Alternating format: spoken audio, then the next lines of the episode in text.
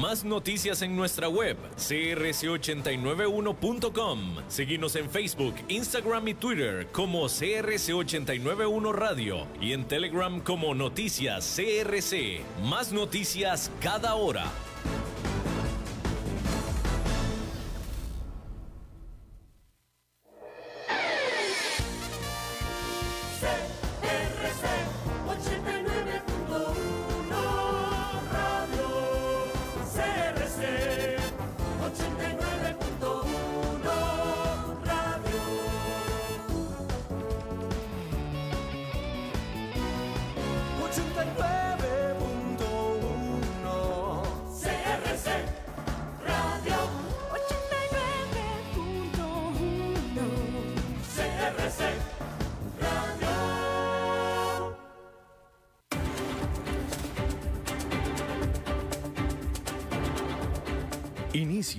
A las 5 con Alberto Padilla.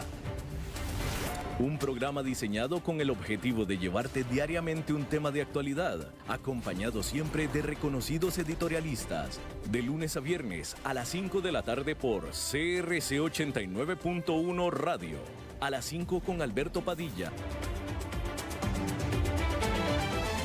Hola, ¿qué tal? Saludos, bienvenidos a esta emisión de A las 5 con su servidor Alberto Padilla. Muchísimas gracias por estarnos acompañando.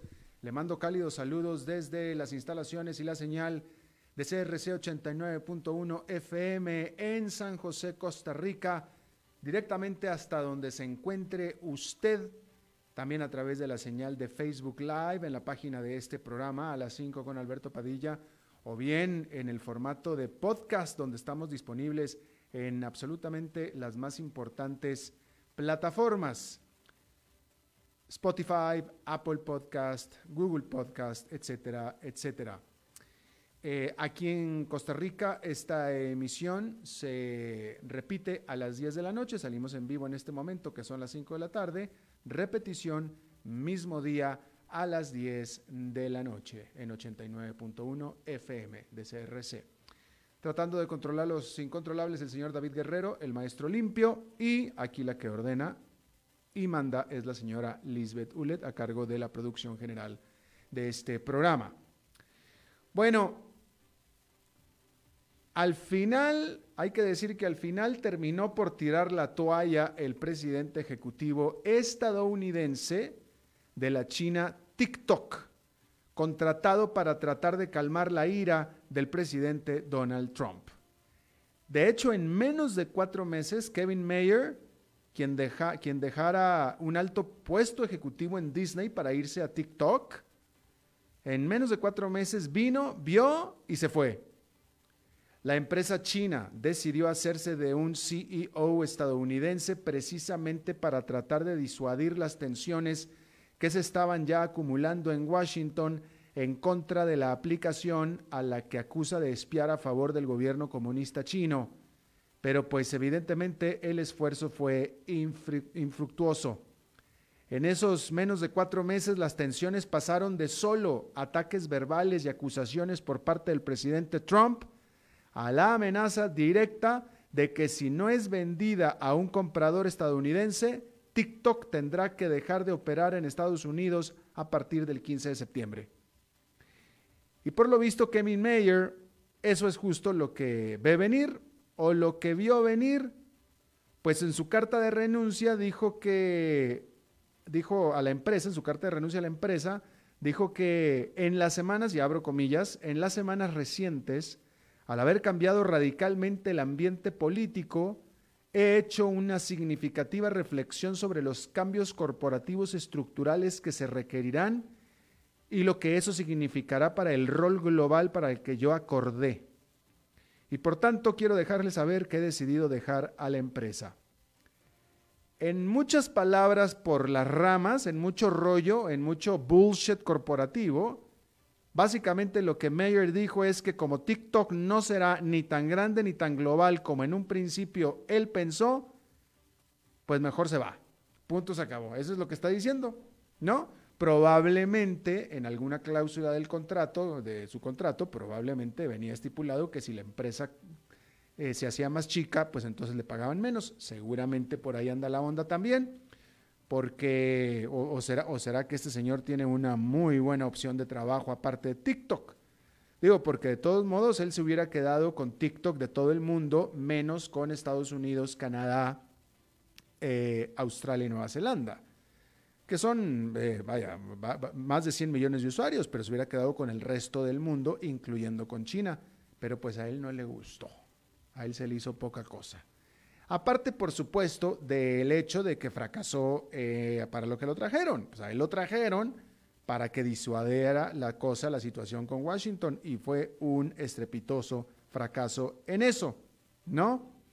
Y bueno, era evidente que la salida de Meyer era una señal clara de que efectivamente TikTok estaría ya bien o por venderse a una empresa estadounidense la cual desde un principio pudo haber sido Microsoft u Oracle, o bien dejar de operar en Estados Unidos de manera inminente. Es decir, él, vaya, cuando en el momento en el que él dijo me voy, eh, quedaba claro que él sabía algo ya por hecho. Es decir, él sabía que o se vendía o se iba. No había punto medio. Por más que TikTok durante el fin de semana pasado demandó al gobierno estadounidense precisamente para detener esta orden ejecutiva, ¿no? Bueno, decir que TikTok tiene 100 millones de usuarios en Estados Unidos. Bueno, pues evidentemente era clarísimo que el señor Mayer algo sabía. ¿Y qué es lo que sabía? Bueno, pues ya después, varias horas después, ya nos enteramos el resto de la gente lo que sabía. Ya después, digo, ya con solo Microsoft o Oracle, que hubieran comprado a TikTok, ya con eso ya eran dos formidables eh, candidatos a quedarse con TikTok. Es decir, Oracle o Microsoft son dos empresas gigantescas, formidables, con más que la plata necesaria para quedarse con TikTok. Pero pues resulta que hoy se conoció en la tarde que efectivamente parece ser que va a ser, que va a ser Microsoft quien se quede con TikTok, pero no va a ser Microsoft sola. Va a ser con una socia. ¿Y usted sabe qué socio es ese? Con Walmart, nada menos que con Walmart, en una combinación absolutamente de gigantes, formidable para quedarse con TikTok. Ahora, ¿por qué Walmart? Bueno, porque Walmart, o sea, ¿qué tiene que ver Microsoft con Walmart, no? Bueno, Walmart dice que su interés por TikTok viene porque esta aplicación ha integrado al comercio electrónico y capacidades de publicidad o de promoción en otros mercados y que por supuesto pudiera impulsar el acceso de Walmart a los consumidores. Y de ahí viene la intención de Walmart. Continúa Walmart diciendo, creemos que la relación potencial con TikTok en Estados Unidos, junto con la sociedad con Microsoft, pudiera añadir una funcionalidad clave que, que proveería a Walmart con una importante vía para alcanzar y servir a los clientes multicanal, o sea, es decir, de manera de diferentes maneras o multicanales, así como también crecer su eh, eh, su, promoción y su comercio electrónico, es decir, sus divisiones de, publicidad y comercio electrónico. Eh, discúlpeme, pero se lo estoy leyendo del inglés. ¿Sí? Pero todo esto dijo Walmart. Lo que. Eh, bueno, continúa Walmart diciendo que tienen confianza en que Walmart y Microsoft, que esta sociedad va a cumplir con las expectativas de Estados Unidos sobre TikTok de los usuarios y también, por supuesto, satisfacer los temores del gobierno de Estados Unidos. Y por supuesto que así va a ser, ¿no? Hasta ahora, hasta ahora no lo he leído yo en los análisis que he estado leyendo acerca de esta mega noticia, porque el hecho de que Walmart se meta directamente a la era digital, directamente a la industria digital, ahora sí con todo, nadie lo ha estado hablando, pero definitivamente esto es un ataque frontal, completo, duro, se mete en el terreno 100% dominado de Amazon. Ya Walmart venía defendiéndose muy, muy bien de Amazon. Hay que recordar todas las industrias que Amazon ha trastocado, todas las industrias que Amazon ha, de hecho, aniquilado, todas las cadenas de tiendas y de comercios que Amazon ha aniquilado con su comercio electrónico. Y la más grande de ellas, que es Walmart, ni se inmutó, porque Walmart tuvo la capacidad y siendo la gigante que es, tuvo la flexibilidad de poder desarrollar de manera intensa e intensiva su capacidad de comercio electrónico para poderse mantener no solamente en vida, sino de hecho crecer. Y de hecho, hoy por hoy, el principal rival de comercio electrónico de, Amazon es Walmart. Increíblemente. Lo han podido hacer tremendamente bien. Pero ahora con esta decisión, si es que se cumple, que de hecho están diciendo que se puede cumplir o que se puede concretar tan pronto como la próxima semana, pero ya una vez Walmart teniendo a TikTok en las manos, the sky is the limit con Walmart. O sea, va a ser un, ahora sí, Amazon va a tener a un rival totalmente formidable, del tamaño de Walmart y con la capacidad de Microsoft. O sea, formidable completamente. Me parece una jugada absolutamente genial de Walmart y un ejemplo de cómo una empresa de la vieja guardia, no, una empresa de la vieja guardia con decirle que el fundador ya se murió de viejo. Es más, los hijos del fundador ya están viejos. Y cómo se ha sabido adaptar y darle de frente a Amazon aún antes de TikTok y ahora con mayor razón. esto se lo estoy diciendo yo desde mi punto de análisis personal, porque hasta ahora todavía los análisis no se han puesto, pero va a ver usted cómo en los próximos días, ahí, por ahí es por donde se van a ir los análisis acerca de eh, eh, la, eh, pues el alcance que le está dando Walmart a Amazon con esta noticia de asociarse con Microsoft para quedarse con TikTok. Bueno, Hablando de todo esto y hablando de Amazon, la fortuna del que ya era el hombre más rico del mundo no solo sigue subiendo, sino que ahora es la primera fortuna personal de la historia que sobrepasa los 200 mil millones de dólares. Mire, si usted tiene 200 mil dólares en el banco, de veras que ya puede considerarse como rico. Si usted tiene 20 mil dólares disponibles en el banco, ya tiene una platita rica disponible en el banco. Si tiene 200 mil millones de dólares, ya puede, en serio, pues ya puede considerarse tener mucho dinero en el banco, si los tiene disponibles. ¿Sí? Si tiene 2 millones de dólares, pues ya ni se diga, ya usted ya es millonario, definitivamente. Si tiene 20 millones, ya no tiene problemas por el resto de su vida. Punto, se acabó. Probablemente sus hijos tampoco, ¿eh? si tiene 20 millones de dólares.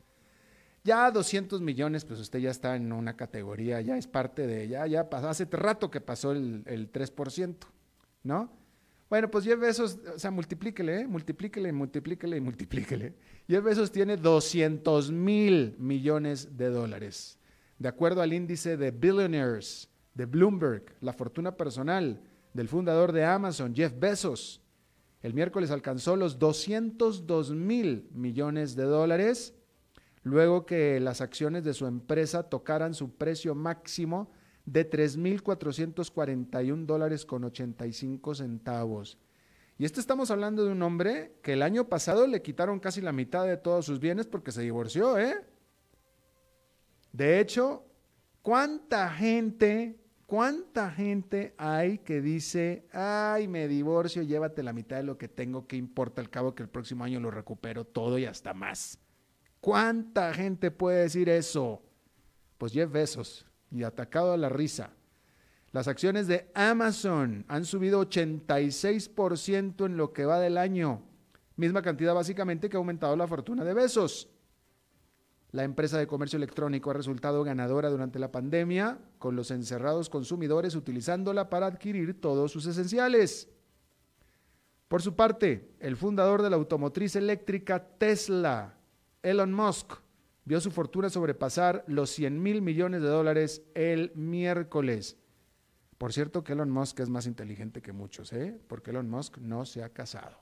Él trae novia y vive con su novia, supongo que todos los días, y si no, no, pero él no se ha casado. Así es que si corta con la novia, adiós que te vaya bien. Punto y se acabó. Bueno, decía yo de Tesla que las acciones de la pequeña automotriz han explotado 415% en lo que va del año, alcanzando el récord de 2.153 dólares con 17 centavos.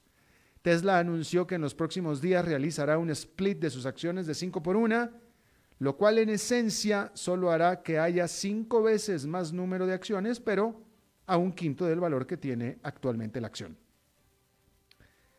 Eh, bueno, la explosiva inflación de la riqueza de Besos y de Musk es una clara muestra del viral entusiasmo que hay en torno a las selectas acciones en la bolsa, en la bolsa de valores al tiempo que la economía está atravesando su peor depresión en 90 años. Y es que el dinero fácil y rápido que han inyectado los bancos centrales han hecho abrir las puertas para un influjo de dólares hacia el mercado de valores, lo que ha hecho ganar fuertemente a aquellos que ya tenían en su poder acciones. Esto es importante decirlo, ¿eh?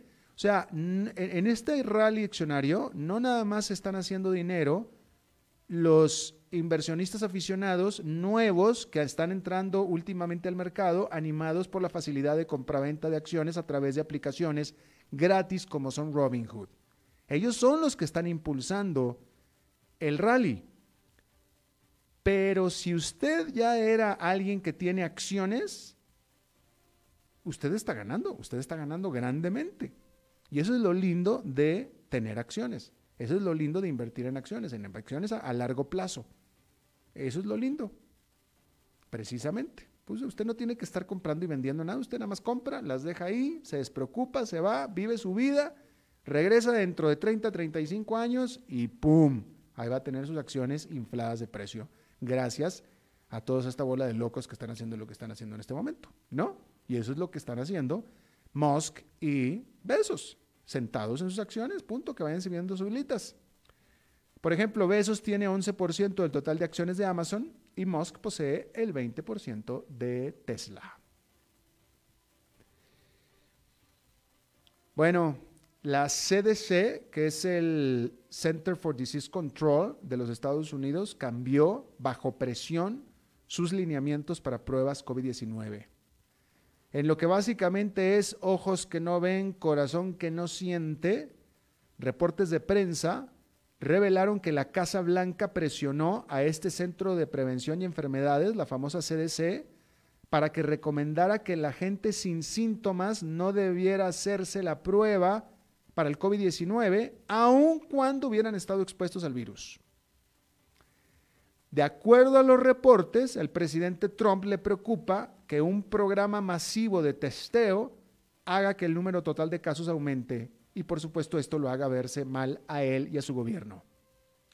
Un alto oficial del gobierno de Trump aseguró que el cambio de lineamiento no se dio por consideraciones políticas al tiempo que seguramente le crecía la nariz como Pinocho. Mientras tanto, el principal oficial pandémico de la administración Trump, el doctor Anthony Fauci, dijo estar preocupado de que este cambio de lineamiento dé el mensaje equivocado de que la propagación por parte de personas asintomáticas no es de suma importancia. Es decir, que Fauci está diciendo que por supuesto que la, decisión se tomó por consideraciones políticas.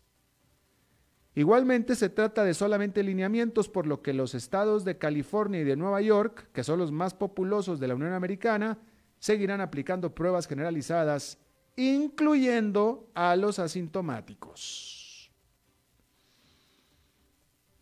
Bueno, la muy conocida cadena de ropa casual Gap ya estaba en problemas antes de que atacara el COVID-19. Entre el 2014 y el 2019, las acciones de esta, que fue durante mucho tiempo la favorita de los consumidores estadounidenses y de los latinoamericanos que iban a Miami de compras, perdieron el 50% de su valor. Luego, los cierres de tiendas obligados por la pandemia le generaron a Gap una pérdida de casi mil millones de dólares entre febrero y mayo.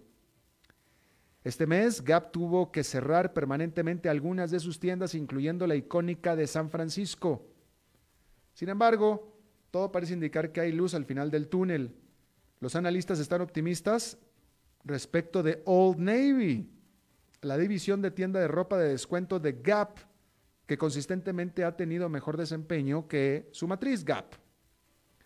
Pero cada vez más viene acaparando la atención Atlita, que es la marca de Gap de ropa deportivo casual conocida en inglés como Athleisure.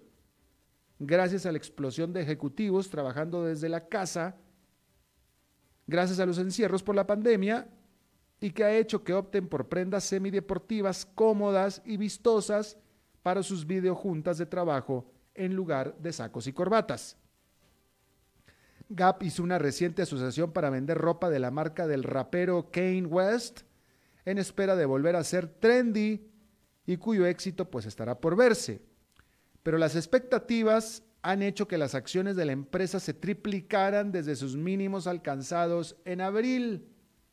Por lo pronto, Gap presentó números trimestrales este, este jueves y en el momento en el que la computadora quiera cooperar conmigo, le puedo decir acerca de los números que presentó Gap. Eh, bueno, pues Gap eh, dijo que sus ventas se desplomaron en 18% durante el segundo trimestre del año, sin embargo, reportó un aumento importante en las ventas en línea, lo cual pues le amortiguó el golpanazo, definitivamente, ¿no? pero de todos modos eh, también anunció que iba a cerrar más de 225 establecimientos de Gap y de Banana Republic, que resulta que también son propietarios de Banana Republic. A ver, vamos a ver qué más le tengo aquí para usted. Bueno, esta computadora la debía haber reseteado antes de empezar el programa, pero no lo hice y aquí están los resultados. Bueno, aquí está. Eh, hay que decir que, bueno, pues el huracán Laura, ayer estuvimos hablando de eso, el huracán Laura ya hizo, ya, ya está dentro, ya está dentro, eh, están empezando a llegar pues los primeros informes, la ciudad más afectada era pues la que se estaba esperando, que era Lake Charles, que es una ciudad incluso más petrolera que la propia Houston. Es una ciudad que está ahí exclusivamente casi para eh, refinerías petroleras y unos cuantos casinos. Y eh, bueno, pues vamos a estar hablando de los daños mañana, ¿eh? porque apenas están empezando a... Aparte las comunicaciones están cortadas. Eh, junto con la carretera número 10, que es una arteria principal que la carretera 10 es esta carretera que va de este a oeste, o de oeste a este, que conecta Florida con California y que pasa justamente por ahí. Eh, sumamente transitada, sumamente transitada. Imagínese usted, conecta California con Texas con Florida, los tres, los tres de los estados más ricos de la Unión Americana. Y bueno, pues esa carretera está cerrada en este momento. Eh, pero bueno, vamos a tener, por supuesto, mucho más eh, pues información a partir de esta noche, a partir de mañana, ¿no? Bueno, decir que la empresa manufacturera de turbinas de aviones Rolls-Royce, hay dos grandes empresas, bueno, hay más, pero bueno, Rolls-Royce, una de las principales empresas que produce turbinas de aviones, británica ella, el mismo nombre que los automóviles Rolls-Royce, por supuesto, reportó una pérdida antes de impuestos de 7.100 millones de dólares para el primer semestre de este año. 7.100 millones de dólares. Y por supuesto que el colapso de eh, los viajes por avión, pues es lo que le dio un certero golpe a Rolls Royce, puesto que esta empresa que produce turbinas de aviones su dinero no lo hace en realidad produciendo las turbinas de aviones. Lo hace dándole mantenimiento a las turbinas de aviones que produjo, más otras más. Y como ya no hay necesidad de estarle dando mantenimiento, y ahí es donde viene el golpanazo brutal a las finanzas. La Rolls Royce dijo que estaba tratando de deshacerse de activos por al menos unos 2.500 millones de dólares. O sea, tremenda venta de activos que va a tener que hacer la Rolls Royce. Bien, vámonos rápidamente a dar el reporte del mercado allá en Nueva York. Esta fue una jornada mixta en la que el índice Nasdaq Composite, después de eh, varios días rompiendo récords, pues hoy tocó pues un poquito de, de toma de ganancias, un poquito de toma de utilidades. El Nasdaq Composite perdió 0,34%, pero el Standard Poor's 500 sigue rompiendo récords con una ganancia ligera de 0,17%, mientras que el Dow Jones, el índice industrial, con una ganancia de 0,57%. Vamos a una pausa y regresamos con nuestra entrevista de hoy.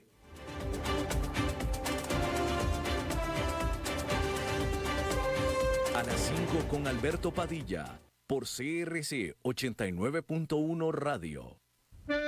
Tinto, blanco, rosado, espumante, seco dulce.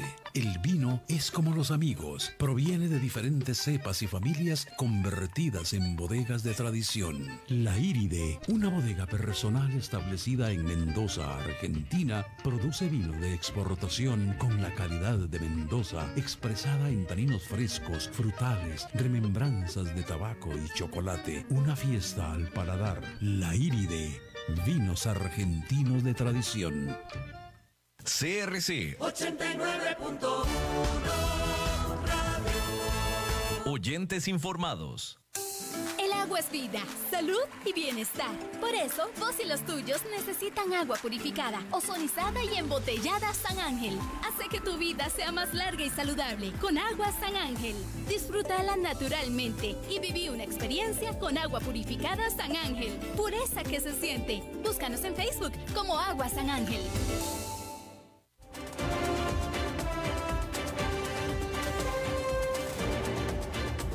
Seguimos escuchando a las 5 con Alberto Padilla. Bueno, muchísimas gracias por continuar con nosotros. Vamos a hablar acerca del coronavirus, acerca de la pandemia.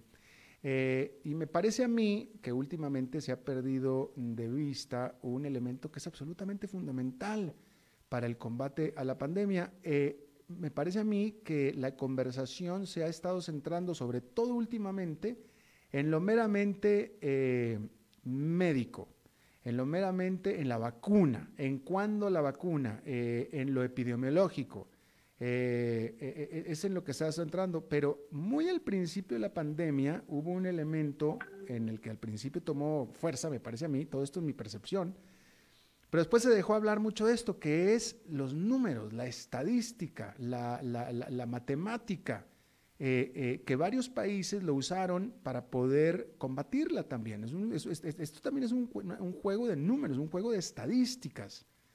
Eh, y bueno, está conmigo Agustín Gómez, él es investigador del Observatorio de Desarrollo de la Universidad de Costa Rica y coordinador de la Unidad Estadística del Observatorio del Desarrollo de la Universidad de Costa Rica. Agustín, muchísimas gracias por estar con nosotros. Un, gusto, don Alberto. Oiga, bueno, yo no he hablado con usted, así es que este, no me puse de acuerdo para dar la introducción que dije, pero dígame primero que nada si yo estoy correcto con la apreciación que dije y después me va a platicar un poquito acerca de lo que están haciendo al respecto. Sí, no, muchísimas gracias. Yo creo que es, importante siempre echar una mirada a los datos ante cualquier toma de decisión. Yo creo que ahorita el, digamos, 170 y resto días de pandemia nos han eh, educado y nos han enseñado muchas cosas en cuanto no solo al comportamiento de la enfermedad en sí, sino también a cómo entender y cómo analizar y cómo tomar decisiones basados en datos, ¿verdad? Es, es, un tema sumamente delicado e importante. Déjeme le pregunto, ¿estamos en este momento, yo quiero pensar que el caso que usted conoce mejor, pues es el de Costa Rica, no quiero localizar necesariamente a Costa Rica como caso porque nos están escuchando en todo el mundo habla hispana, pero le voy a preguntar por esto que supongo que es el que usted conoce mejor, pero si conoce otros, se lo agradeceré mucho. ¿Costa Rica está o los países están utilizando los datos de manera correcta? ¿Están usando, eh, están tomando las decisiones en base a los datos? Sí, en el caso, en el caso propio de Costa Rica, digamos, como usted bien apunta, hay todo un proceso que ha estado liderando eh, la sala de situación del, en el Ministerio de Salud en coordinación con la Caja Costarricense y otros actores, inclusive con el apoyo mismo de las universidades públicas, digamos no solo de la Universidad de Costa Rica, sino esfuerzos de todas las unidades, las universidades públicas bajo el esquema de CONARE en tratar de brindar información para la mejor toma de decisión. Aquí, don Alberto, es importante tomar en consideración que no es lo mismo trabajar con 20, 30, 40 casos que fueron los que se empezaron a reportar muy al inicio de la pandemia, de estar trabajando ahora con volúmenes que superan los 800, 900 casos que estamos viendo el día de hoy y la complejidad que tiene a nivel de procesamiento. Entonces, el, las, las decisiones que se están tomando, sin duda, consideramos que son decisiones informadas para el caso de Costa Rica. Eh, no podemos generalizar así para, para, para, otros países en donde inclusive hay países que, que no, no reportan de una forma diaria los casos que se están brindando, digamos, otra situación. Pero yo creo que para el caso, para el caso de Costa Rica sí han, existe, han existido y existen y existirán esfuerzos por eh, democratizar el acceso a la información y ponerla, digamos, de, una forma entendible para la ciudadanía y que se puedan tomar decisiones informadas. Eh, pero, a ver, este, don Agustín, le, eh, no lo quiero meter en problemas, es decir, no le quiero, no le quiero hacer preguntas difíciles nada más porque quiero yo echarle una pregunta difícil. Pero yo estoy seguro que usted tiene información, precisamente usted es un hombre de información. Déjeme le pregunto yo a usted. Usted que conoce los datos del coronavirus, conoce la estadística, eh, el gobierno está tomando decisiones adecuadas a la información que existe disponible sobre, sobre la estadística, sobre los números del coronavirus. ¿A usted le queda claro que el gobierno está... Es decir, quiero saber, quiero tratar de determinar si el gobierno está tomando decisiones adecuadas a los números o está, no sé, consideraciones políticas, otras cosas más que hay ahí dentro. Sí, yo creo que no, no para nada es, es, comprometedora, no se preocupen las preguntas. Creo que hay decisiones que sí en su momento fueron tomadas sobre un dato, a ver, sobre un dato actual, pongámoslo así. Eh, ¿A qué refiero con un dato actual? En, en, momentos de la pandemia hubo, digamos, hubo etapas en donde los días eh, realmente se contabilizaban los días del los, los casos del día. O sea, llevábamos una, una estadística muy, muy exacta conforme se fueron dando ciertos eventos en donde eh, se fueron incrementando exponencialmente los casos, en donde se dieron alertas de declaratorias este, amarillas o naranjas en ciertos cantones y fue incrementando el volumen de datos.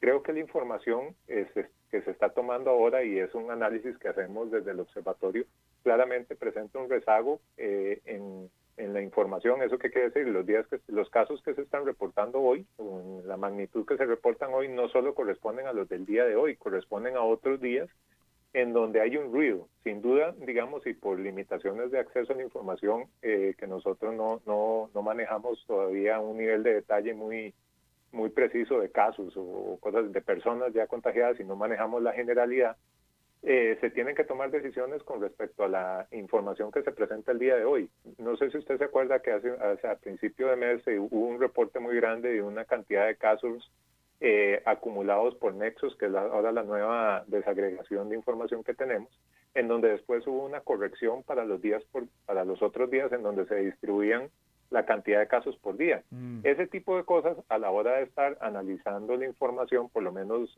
desde la desde la universidad que hemos estado impulsando este proyecto, sí generan un digamos un ruido y hay que saber interpretar ese ruido para tomar una decisión informada. ¿Con esto qué quiero decir? Eh, sin duda creo que las, las autoridades sí pueden estar tomando la, la, información con base en los datos porque ellos sí tienen acceso al, a la persona, a, Agustín Gómez que eventualmente pudo haber tenido algún síntoma de coronavirus o que tuvo eh, una, digamos, una infección. Nosotros que vemos las generalidades, nos queda trabajar sobre los sobre supuestos gruesos y sobre eso tratar de, modelar, que son uno de los aspectos que hemos hecho en el observatorio, o tratar de interpretar el comportamiento de los datos. Eh, pero sin duda yo sí creo, digamos, que sí, sí están haciendo uso de la información ahora.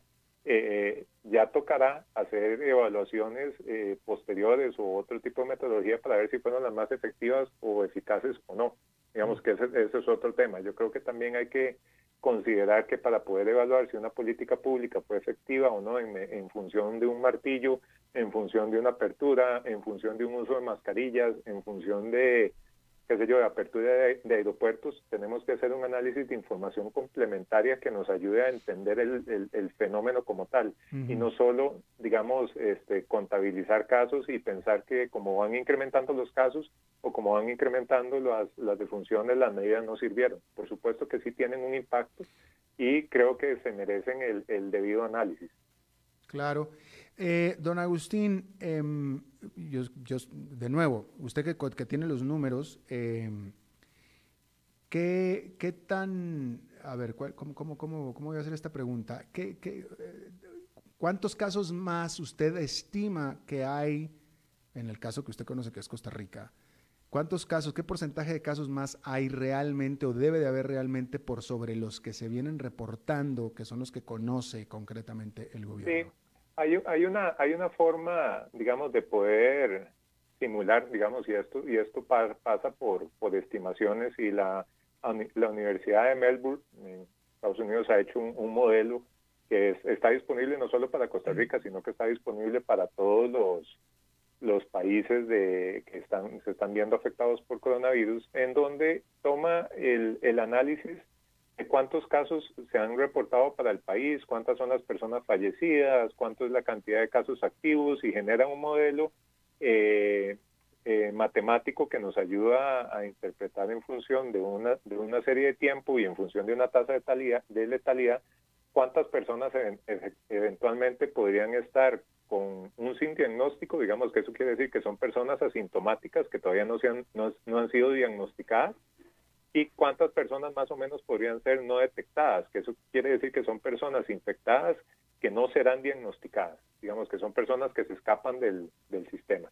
¿Qué es lo que nos dice este modelo, digamos que calcula esta universidad? Que para el caso de Costa Rica, al día de hoy, con los datos, digamos que se reportan que son públicos, podríamos tener un total de personas sin diagnóstico que podría llegar a las 4.600 personas y personas no detectadas, que serían esas personas, como reitero, que son casos en donde no, no, se le va a poder llegar a un, a un diagnóstico como tal de los 8.800. Ahora, estos datos son importantes analizarlos que se, bajan, se basan sobre estimaciones y sobre el comportamiento de los casos acumulados y sobre el reporte de los casos diarios que da el país y con base en modelos estadísticos y matemáticos hacen esta simulación o esta proyección. Ahora, esto no es lejano a comportamientos en que se han, digamos, este, eh, evidenciado o reportado en otros países de que la cantidad de asintomáticos que puedan andar anda por alrededor del 20% de los que realmente se están detectando. Entonces hay una cantidad mayor de casos de los que eventualmente podamos estar haciendo acá. Eh, en Costa Rica se han hecho varios varios ejercicios de esto. No sé si usted se, se recuerda, hace varios varios meses se hizo un, una, un recorrido en Pavas y en Alajuelita para poder hacer una estimación de cuántos serían esas esos porcentajes eh, para, esos, para esas áreas en específicas, pero no para todo el país.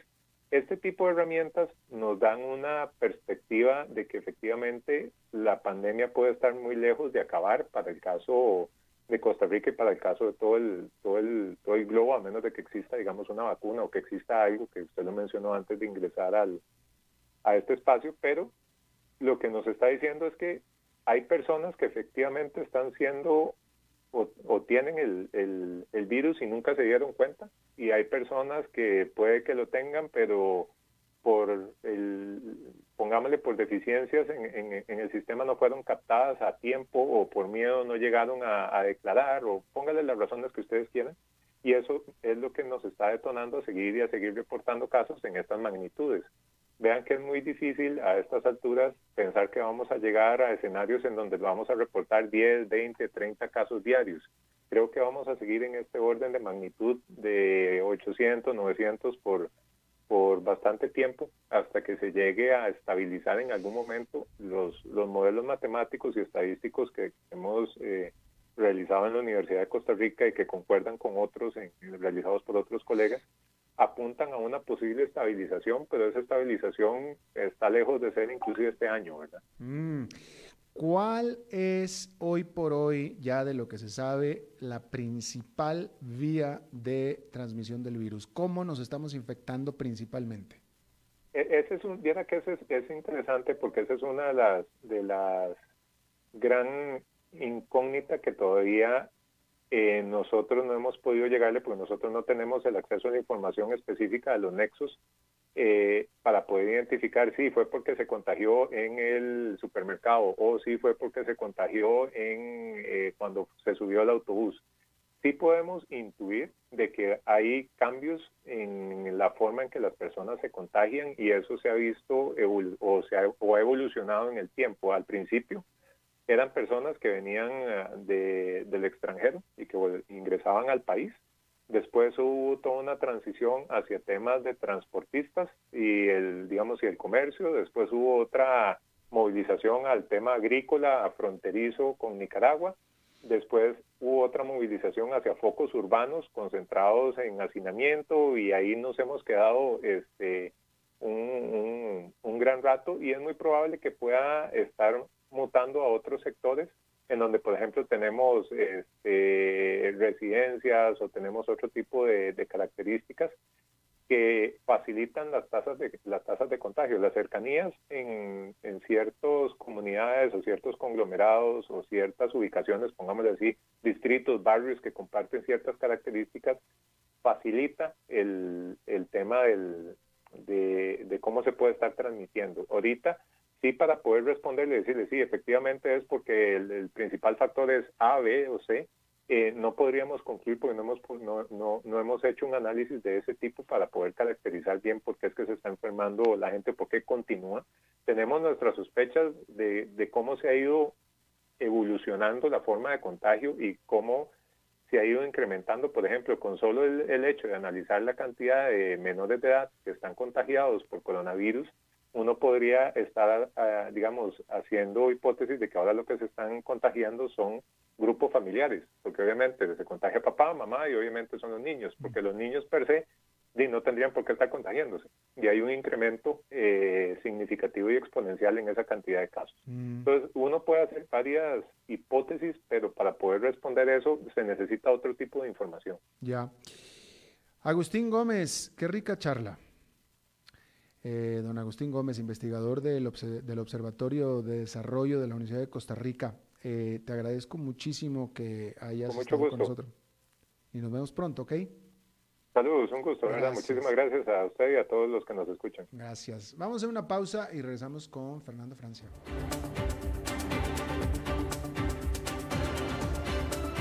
A las 5 con Alberto Padilla, por CRC 89.1 Radio.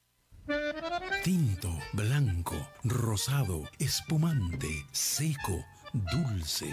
El vino es como los amigos, proviene de diferentes cepas y familias convertidas en bodegas de tradición. La Iride, una bodega personal establecida en Mendoza, Argentina, produce vino de exportación con la calidad de Mendoza, expresada en taninos frescos, frutales, remembranzas de tabaco y chocolate. Una fiesta al paladar. La Iride, vinos argentinos de tradición.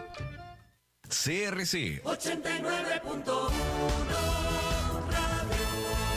Oyentes informados.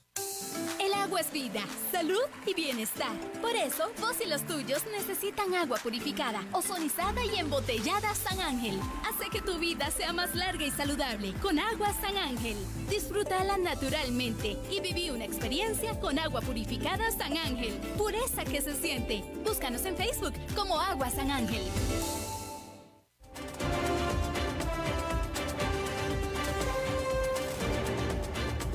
Seguimos escuchando a las 5 con Alberto Padilla. Bueno, es jueves y los jueves son de Fernando Francia. Fernando. ¿Cómo estás? Qué interesantes los números de, Agustín, ¿verdad? Viste, bastante, bastante interesante, definitivamente. Sí, hay que intentarlo otro día para, hacerle más preguntas y que tenga más tiempo, porque realmente todo este eh, trabajar a partir de números, qué, qué importante que es y, y, cuánta falta nos hace a veces eh, poner atención a, esos números. Definitivo, el análisis, el análisis. Exactamente. Eh, yo hoy quería traerles un temita mm, bien interesante porque fíjate que hace unos meses un amigo me preguntó que cómo me sentía con la pandemia yo. Él tenía una preocupación Él creía que yo podría estar cayendo en algún tipo de depresión o situación por el estilo, ¿no? Porque eh, mucha gente ha estado hablando de eso. Y como es lógico, em, pues empezó a preguntar. Pero además, él empezó a sentirse él con esos problemas. Y quería saber si yo también tenía, porque em, empezó a ver que todo el mundo empezaba a hablar del mismo tema. Pero claro, él buscó ayuda y a la ayuda que siempre eh, es la primera que, echamos mano, que es Google, Facebook. Y entonces empezó a buscar en Google depresión, ansiedad y otros estados de la mente de los que hoy se habla mucho. En ese momento empezó a darse cuenta de que pues no era la única persona. Me volvió a llamar, insistió en preguntarme si yo estaba bien. Yo pensaba, ¿qué le pasa a mi amigo? ¿Por qué? lo que pasó es que de tanto preocuparse, pues el tema lo inundó a él. Me dijo, ¿en serio estás bien? Porque veo que todo el mundo está preocupado por esto. Y en efecto, pues es una preocupación creciente. Pero yo no veo a todo el mundo preocupado por eso. No veo a todo el mundo con ese, con ese tema en la cabeza. Por un momento parecía que mi amigo había caído en la famosa ley de atracción, ¿no? Esto del secreto, que si pensás algo se te va a, venir de golpe. Y, claro, de tanto buscar el tema de la depresión, pues lo había encontrado. Luego entré a Facebook y vi que me ofrecían a mí una plataforma para dar cursos eh, online y se me prendió el bombillo. Dije, si yo estoy concentrado en esto de los cursos de narrativa que estoy dando en este momento y tanto Facebook como los ads de Google me muestran lo que me interesa, mi amigo, a mi amigo le están mostrando lo que le preocupa, ya que los algoritmos no pueden diferenciar entre lo que le interesa y lo que le preocupa. En el siglo XVII, más o menos, hace un montón de tiempo, la ciencia estaba pues lejísimo de conocer los impactos de las redes sociales a como las conocemos hoy. Sin embargo, el doctor y filósofo John Locke eh, nos, nos había adelantado ya que algo que podría ser muy actual. Él decía, y abro comillas, lo que te preocupa te controla. Eso decía en inglés visionario. Por esas mismas razones, resulta que si un día buscaste el precio de una nueva televisión, todas las plataformas insistirán en mostrarte nuevos modelos y mil posibilidades de compra. Ya hasta parece que si pensamos en nuevas tenis, pues, ropa deportiva, al minuto nos están mostrando anuncios al respecto. Es la mismísima Big Data en acción. Antes usaban las redes, los comercios usaban las redes para mostrar lo que querían vender. Luego empezaron a servir para que los públicos interactuaran.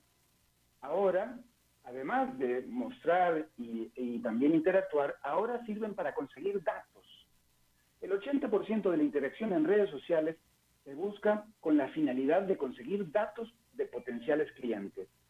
Cada vez que iniciamos la computadora, encendemos el teléfono y ponemos un dedo en, las teclas de Internet, estamos proporcionando datos. Las grandes empresas utilizan esos datos para vender publicidad a cualquiera que compre esos bienes o servicios y así nosotros mismos somos una máquina de segmentación demográfica, socioeconómica y hasta por gustos musicales o pasatiempos y demás. Pero hay más. Pasa lo mismo en nuestra selección de medios para informarnos. Amistades en las redes sociales o cualquier interacción, todo. Estamos acostumbrados a leer a la persona o al medio con el que tengamos visiones similares de la realidad. Incluso muchas veces sucede que hasta nos gusta, claro, lo que coincide con lo que pensamos. Qué buen artículo, decimos generalmente, cuando el texto confirma lo que ya antes creíamos esa investigación sí está bien hecha, pensamos cuando coincide con lo que ya intuíamos. A esto le llamamos sesgo de confirmación. Nos gusta confirmar lo que ya sabemos y no que nos lleven la contraria. Parece lógico. Ahora, combinémoslo con las burbujas de las redes sociales. Resulta una espiral al autoconvencimiento y a la polarización. Cada vez más, tus opiniones son confirmadas con lo que está a tu alrededor porque lo que está a tu alrededor es lo afín a vos. Y está bien juntarse con quienes piensan igual, pero hay que tener cuidado de no convertirse en sectario y alejarse tanto de la realidad que al final haya una desconexión entre lo que uno percibe con lo que realmente sucede. Y de nuevo, la combinación del sesgo de confirmación con el algoritmo de la inteligencia artificial de las redes sociales genera una nueva burbuja y más desconexión con la realidad. Entonces comenzamos a ver lo que ya sabemos, lo que ya creemos, y nos vamos convenciendo de que así es el mundo. Y seguimos buscando, además, lo que nos preocupa, y en poco rato ya nos aparecen anuncios, posteos y hasta artículos relacionados con esos temas. Es justo lo que le pasaba a mi amigo. Al buscar asuntos relacionados con salud mental, los algoritmos entendieron que era un tema de su interés y comenzaron a brindarle más información y a saturarlo de sobreinformación. Y hasta te muestra posteos de Facebook de tus amigos relacionados con eso. Por eso, una válida recomendación es, cada tanto, busquen en Google o en Facebook otras cosas. Busquen felicidad, por ejemplo, o paz mundial. A ver si en algún momento la Big Data nos hace el favorcito. Es bueno disentir, discutir, conversar con quienes no opinan como vos y encontrar algún punto válido en tu interlocutor que piensa distinto. Haz la prueba, verás que crecerás más que rodeándote solamente de quienes piensan igual que vos. La Big Data, la inteligencia artificial y todo lo que nos rodea en Internet nos puede ayudar mucho, pero también puede hacernos caer en un espiral hacia el ensimismamiento y la exclusión. Excelente punto, Fernando. Tengo que decir que es un excelente punto eh, y, muy actual y muy real y muy pernicioso porque efectivamente cada vez está sucediendo así y como tú bien dices, eh, como ya nuestra vida, y más ahora con los encierros, nuestra vida está rondando toda en línea y como nosotros, uno, somos dados a buscar los temas que nos interesan y como tú bien dices, los algoritmos entonces nos están empujando y empujando puros temas que nos interesan y, nos empujan gente que, nos, que, piensa como nosotros, etcétera, efectivamente eso nos impide poder ver, conocer, saber qué es lo que están pensando las gentes que no piensan como nosotros. Y entonces así es imposible poder encontrar un punto medio entre ellos y nosotros, vamos a decirlo así. Exactamente, y además que nos vamos convenciendo de que todo el mundo está, eh, por ejemplo, eh, ahora con tanta polarización que hay con el manejo de la, de la, pandemia por, parte del gobierno y esta manifestación que hubo hace unos días, y entonces algunos pensarán que esa manifestación fue multitudinaria y que todo el mundo está de acuerdo con esos argumentos. Pero claro, si no sacas la cabeza ni por la ventana, porque además sacas la cabeza por la ventana y ves la calle de enfrente y nada más, pues por ahí no estás viendo la realidad. Y, bueno, es muy difícil em, conversar entre quienes no hablamos ni siquiera por los mismos canales, como si fueran walkie-talkies desconectados, ¿no? Ahí pongo un ejemplo eh, de boomer para que, para, para que todos nos entendamos. Claro, definitivamente. Este, y bueno, yo ahí en una nota personal, Fernando, no es que no es que quiera yo traslapar al segmento de Maritza aquí, pero yo por eso, precisamente consciente de todos estos Big Data, eh, de vez en cuando en las noches, antes de dormirme, googleo chicas semidesnudas y así al día siguiente de la mañana tengo todo alrededor de mi pantalla, solito sin que yo lo pida, eso, lo que, lo, que soñé en la noche anterior. Justamente. Bueno, pero eso es, eso es tal cual. Y si lo haces en Instagram, te invito a que lo hagas en Instagram, no tenés idea del nivel de feed y, de, fotos que te van a aparecer. Oye. Ahora, podrías, podrías, podrías también poner otras cosas. Por ejemplo, ahora mismo estoy viendo por, por, casi no puedo ni ver por la ventana. Y eso que estoy en un piso alto, pero eh, tengo las nubes enfrente mío, así que voy a tener que buscar alguna otra cosa en Instagram para poder ver, porque la, nubosidad hoy está tremenda. Bueno, qué bueno que me dices lo Instagram, porque fíjate que esa es una plataforma que la tengo yo totalmente ignorada, pero ahora que me diste ese tip tan valioso, definitivamente I'll check it out. Cada uno busca lo que quiere. ¿eh? Exactamente. Bueno, ahora que ya me diste otra vía, pues tendré que seguir el consejo de mi, de mi cuate Fernando, definitivamente. ¿Cómo no? ¿Cómo no? Y este es un espacio donde hablamos eh, a veces eh, quienes no estamos eh, exactamente en, la misma sintonía de pensamiento, pero conversamos y eso, eso es bueno y eso nos da más apertura y eso también nos, nos va a asegurar que la próxima vez que entremos a Facebook vamos a tener más pensamiento crítico y más diferencias de opinión. Definitivamente. Fernando Francia, muchas gracias. Un abrazo grande. Igualmente para ti, próximo jueves. Bueno, eso es todo lo que tenemos por esta emisión de A las 5 con servidor Alberto Padilla. Muchísimas gracias por habernos acompañado. Espero que termine su día en buena nota, en buen tono y nosotros nos reencontramos en 23 horas. Que la pase muy bien.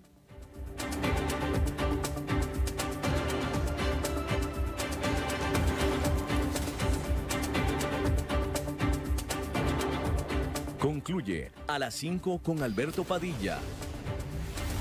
Un programa diseñado con el objetivo de llevarte diariamente un tema de actualidad, acompañado siempre de reconocidos editorialistas, de lunes a viernes a las 5 de la tarde por CRC 89.1 Radio, a las 5 con Alberto Padilla.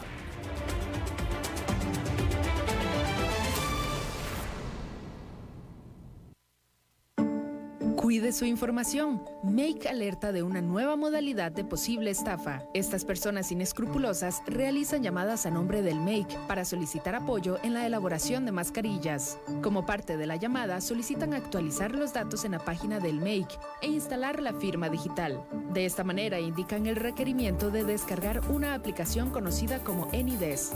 Con ella pueden acceder a su computadora y robar datos sensibles. Estas personas que se hacen pasar por funcionarios del Make también solicitan información para registro PYME, actualización de datos en SICOP o exoneración de impuestos. Esté alerta, ninguna institución le llamará para solicitar datos personales o de su empresa. En caso de que lo llamen y le genere duda, corte la llamada y llame de inmediato a la institución financiera con la que tenga operaciones.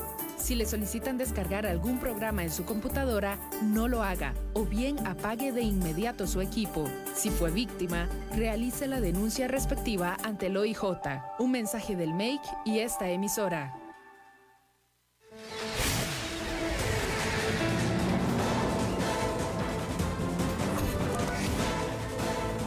Inicia el resumen informativo en noticias CRC 89.1 Radio. Hola, ¿qué tal? Son las 17 horas con 58 minutos y estos son nuestros titulares. El Ministerio de Educación Pública suspendió el retorno a las clases presenciales durante este año. Residentes de Maryland, Virginia y cuatro estados más podrán ingresar a Costa Rica a partir de septiembre. Costa Rica, 985 casos nuevos de COVID-19, 212 son por nexo epidemiológico. La implementación del cobro electrónico en el transporte público llegará en febrero próximo. En el mundo, el presidente de Estados Unidos, Donald Trump, criticó la protesta que realizaron los jugadores de la NBA contra la violencia racial. Y en los deportes, Hugo Cruz será el encargado de impartir justicia en el duelo de Herediano ante Alajuelense este sábado. Educación. Las clases presenciales no regresarán durante el 2020 debido a la pandemia y el curso lectivo finalizará por medio de las plataformas tecnológicas. La noticia fue confirmada este jueves por la ministra de Educación, Giselle Cruz, quien fue enfática en que esto no quiere decir que el año lectivo se suspenda. Al contrario, realizó una invitación a todos los docentes y estudiantes a seguir con los trabajos desde los hogares. Cruz además detalló que en la institución continúan realizando esfuerzos en conectividad para que los estudiantes continúen con sus estudios de manera exitosa. Turismo. A partir del 1 de septiembre se permitirá el ingreso de personas residentes de Maryland, Virginia y el Distrito de Columbia es decir, Washington, D.C., mientras que para el 15 del mismo mes podrán entrar al país los visitantes que vengan de Pensilvania, Massachusetts y también de Colorado. Estos lugares se suman a Nueva York, New Jersey, Vermont, Maine, New Hampshire y Connecticut, que en agosto se dio el aval para que pudieran volar a nuestro país. Tan pronto haya vuelos desde Estados Unidos, por supuesto. A la fecha, Costa Rica tiene las fronteras abiertas con Japón, Tailandia, China, Australia, Nueva Zelanda, Uruguay, Unión Europea, Reino Unido y Canadá. Salud. El Ministerio de Salud reportó 985 casos nuevos de COVID-19 para este jueves. 212 son por nexo epidemiológico, 773 por laboratorio, llegando a un acumulado de 37.292 en los 82 cantones del país. Según los datos de salud, la cantidad de personas recuperadas alcanza 14.471 en 81 cantones. En las últimas horas se reportaron 11 fallecimientos por COVID-19 y en total la cifra alcanza 397 fallecidos. La cifra de personas en hospital está en 395, 132 de ellas en cuidados intensivos. Servicios. La implementación del cobro electrónico en el transporte público llegará en febrero del 2021, empezando con pruebas en el servicio de tren y varios meses después en los autobuses. Así lo anunciaron autoridades del Ministerio de Obras Públicas y Transportes, el Banco Central de Costa Rica, el Instituto Costarricense de Ferrocarriles, la Autoridad Reguladora de los Servicios Públicos y la primera dama Claudia Dobles. Según las autoridades, actualmente el equipo técnico trabaja en la construcción del sistema central de recaudo. Además, comunicaron que para septiembre del 2021 el pago electrónico entraría gradualmente en los autobuses con las operadoras que suscriban nuevos contratos de concesión.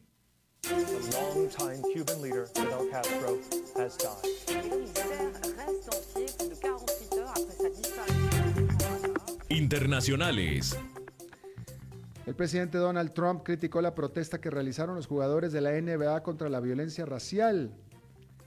Dijo, no sé mucho sobre la protesta de NBA, sé que sus índices de audiencia han sido muy malos porque creo que la gente está un poco cansada de la NBA, manifestó Trump e insistió que se han convertido en una organización política y eso no es bueno para el deporte ni para el país. Los jugadores de esa liga decidieron parar los partidos de los playoffs como medida de protesta ante el último episodio violento contra una persona afroamericana cuando Jacob Blake fue baleado por un oficial mientras ingresaba a su vehículo por la espalda. Este hecho fue presenciado por sus hijos. La pasión de los deportes en noticias CRC 89.1 Radio.